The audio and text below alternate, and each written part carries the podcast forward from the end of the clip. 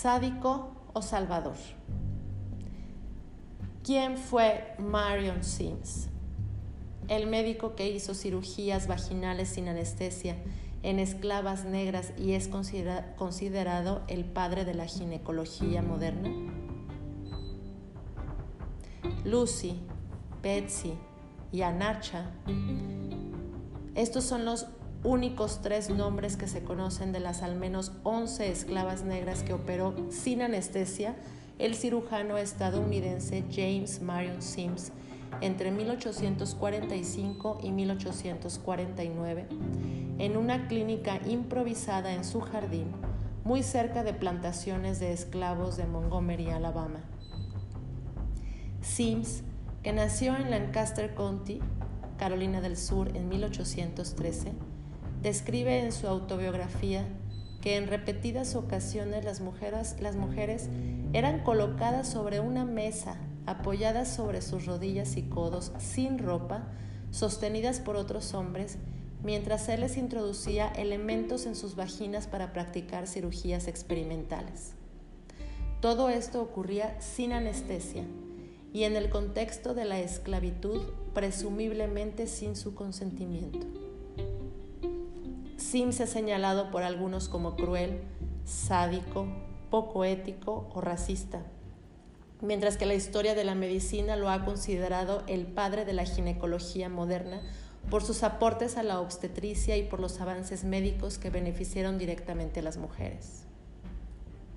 Y hoy, una estatua de Sims en el Central Park de Nueva York, que en los últimos días ha visto pasar creativas y rabiosas protestas, y a la que hace un par de semanas se le estampó la palabra racista con aerosol, canaliza la discusión sobre su figura en Estados Unidos. Lo que hizo Sims no está bien. No se puede abusar de la gente para conseguir un avance médico. Lo dijo la BBC Mundo, lo dijo en la BBC Mundo la historiadora y experta en ética de la medicina Harriet Washington. No se puede sacrificar cruelmente a un pequeño grupo de personas sin poder para beneficiar a otro grupo de personas muy poderosas. Eso no es defendible éticamente ni tampoco es un acto heroico. Agrega la autora del libro Medical Apartheid, que expone una tradición de explotación de afroestadounidenses para fines médicos en Estados Unidos. Por su parte, el profesor de ginecología y obstetricia de la Universidad Washington de San Luis, Lewis Wall, afirma que Sims hizo muchas contribuciones a la medicina moderna. La, posición usada por Sims, descrita al principio de esta nota, para el examen médico es todavía ampliamente usada en Reino Unido. Hizo lo que se conoce como el espéculo de Sims para observar las cavidades corporales y fue pionero en la investigación y tratamiento de la infertilidad. Pero su más famosa e importante contribución fue el desarrollo de una técnica consistente para reparar la fístula de vagina, que era una herida catastrófica causada por una prolongada obstrucción durante el parto, agrega el reconocido cirujano de reconstrucción vaginal. Justamente, Lucy, Betsy y Anarcha y las otras esclavas tenían en común que padecían de fístula vaginal y por eso fueron llevadas por sus dueños a que las viera Sims para que las curara o reparara, si se lee desde el lente de la función netamente laboral y reproductiva de un esclavo en Estados Unidos durante el siglo XIX. La fístula vaginal es una ruptura entre la vagina y la vejiga por la que se filtra orina sin ningún control y a veces heces si involucra el recto, causada la mayoría de las veces por trabajos de parto prolongados para los cuales una cesárea en la época significaba prácticamente una sentencia de muerte para la madre. Así que una gran cantidad de mujeres blancas y negras acababan padeciendo una fístula vaginal si se complicaba su alumbramiento. Y hasta 1849 Cuando Sims logró desarrollar una sutura efectiva para remediarla, era considerada tan miserable como incurable. Por mujeres afectadas hoy en día con fístula vaginal, corroboramos que son completamente miserables. Orinan 24 horas al día, tienen úlceras en sus genitales y en algunos casos la vejiga se voltea, mojan por donde van, donde quiera que se sienten. Es desagradable estar a su alrededor. Tienen que lidiar con unos problemas de higiene increíbles. Más allá de practicar experimentos extraños sobre estas mujeres, todo lo que hizo Sims tenía el objetivo terapéutico de sanar sus heridas, lo que yo pienso que es una causa legítima para la investigación médica e innovación tecnológica. Enfatiza Wall, que es autor de varios estudios médicos sobre Sims. Era devastador socialmente. Una mujer afectada con esto no podía salir a la sociedad así, y las mujeres esclavas afectadas por esto no servían para trabajar. Así que era un gran problema en el sur, agrega Washington, refiriéndose a una región de Estados Unidos en donde un tercio de la población eran esclavos que trabajaban en pequeñas y grandes plantaciones. La historiadora médica asegura que durante esta época la fístula vaginal afectaba mucho más a las mujeres negras que a las blancas. Teorías de Sims de la época indican que la razón era que las mujeres negras tenían más sexo que las blancas y que no eran limpias. Por supuesto que eso no es la verdad. La verdadera razón es una cosa que se llama hambruna. La nutrición de las esclavas era realmente mala, así que su pelvis era más pequeña porque los huesos no se formaban bien. Además, tenían hijos temprano y con frecuencia. Sims escribió en su autobiografía sobre Lucy. Era antes de la época de los anestésicos y la pobre chica sobre sus rodillas aguantó la cirugía con gran heroísmo. Pero también su agonía era extrema. Estaba postrada y pensé que moriría, escribió el médico pocas horas después de confirmar que su primera cirugía había fracasado y al haberle realizado una segunda aún estando inflamada. Sobre Anarcha se sabe que llegó a sus manos a los 17 años después de un parto de tres días y que en un lapso de cuatro años Sims le hizo 30 cirugías experimentales sin anestesia, hasta que en ella misma logró la técnica adecuada para cerrar la fístula, usando una sutura de plata.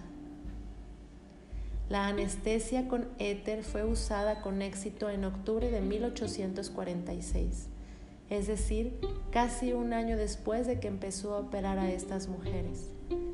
Y aunque Sims sí les dio opio a las tres esclavas, solo lo hizo para su recuperación, no para minimizar su dolor durante las cirugías, según relató él mismo en sus diarios. En 1853, el médico dejó Alabama y llegó a Nueva York para fundar el primer hospital de mujeres de Estados Unidos. Allí aplicó en mujeres blancas con anestesia lo que desarrolló durante más de cuatro años experimentando con mujeres negras sin anestesia, lo que para sus críticos demuestra su racismo. Y en un contexto más amplio, es un testimonio del sistemático uso de, afroestadounidenses como sujetos de experimentación médica. Una de las mayores teorías médicas sobre los afroestadounidenses era que no sentían dolor o al menos no sentían dolor como los blancos. Una creencia muy conveniente si quieres abusar de ellos durante la cirugía, dice Washington al asegurar que Sims estaba permeado por esa teoría. Sin embargo, para Wall, el contexto en el que vivió Sims habla a su favor. No tenemos una apreciación real de cómo era una cirugía antes de que la anestesia se convirtiera en parte de una operación. Todo el mundo reconocía que había dolor en la cirugía y el dolor era a menudo considerado como una cosa positiva para los médicos del siglo XIX, señala Wall.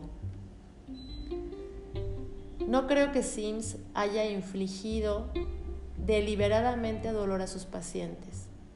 Creo que estaba tomando una decisión terapéutica de arriesgarse para beneficiarse, como hacen los médicos en todo tipo de circunstancias hoy. Puede haber una controversia, pero no necesariamente un descuido ético. La estatua de Marion Sims queda en el emblemático Central Park, justo frente a la Academia de Medicina de Nueva York, de la que Sims hizo parte. También está ubicado en el barrio Harlem, donde vive una de las mayores comunidades afroestadounidenses de la ciudad. Pero la Academia de Medicina de Nueva York le explicó a BBC Mundo que la estatua no les pertenece y que ellos mismos han pedido varias veces que retiren el monumento. La última vez fue hace dos semanas con una carta dirigida a Bill de Blasio, alcalde de Nueva York, ciudad donde murió Sims en 1883. Hace unas tres semanas, Di Blasio pidió 90 días para evaluar qué estatuas de Nueva York podrían ser retiradas por herir la sensibilidad de la ciudadanía. En respuesta a la violencia desatada en Carolina del Sur, cuando grupos de supremacistas blancos y neonazis protestaron ante el retiro de estatuas de soldados confederados que durante la guerra civil defendían la esclavitud. Tanto Lewis Wall como Harriet Washington responden con contundencia sobre qué debería pasar con el Sims de bronce del Central Park.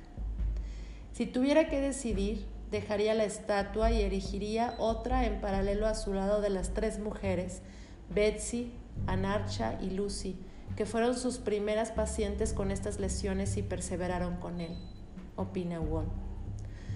Pero me gustaría enfatizar que el debate sobre Sims es una lucha por la historia pasada más bien es mejor llamar la atención sobre la persistencia de este problema, la fístula vaginal, en muchas partes pobres del mundo como África, Afganistán, Nepal, donde miles de mujeres están afectadas por malas prácticas. Es ahí donde debería estar el foco de atención y no en una estatua de Central Park, sugiere el también profesor de antropología.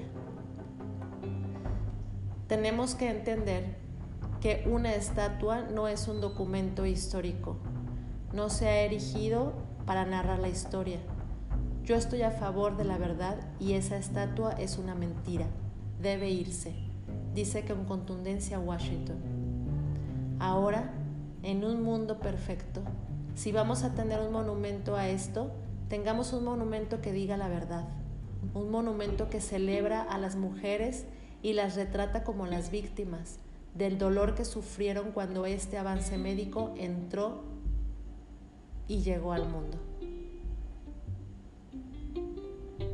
¿Tú qué opinas? ¿Se justifica lo que hizo Sims a cambio de lo que logró?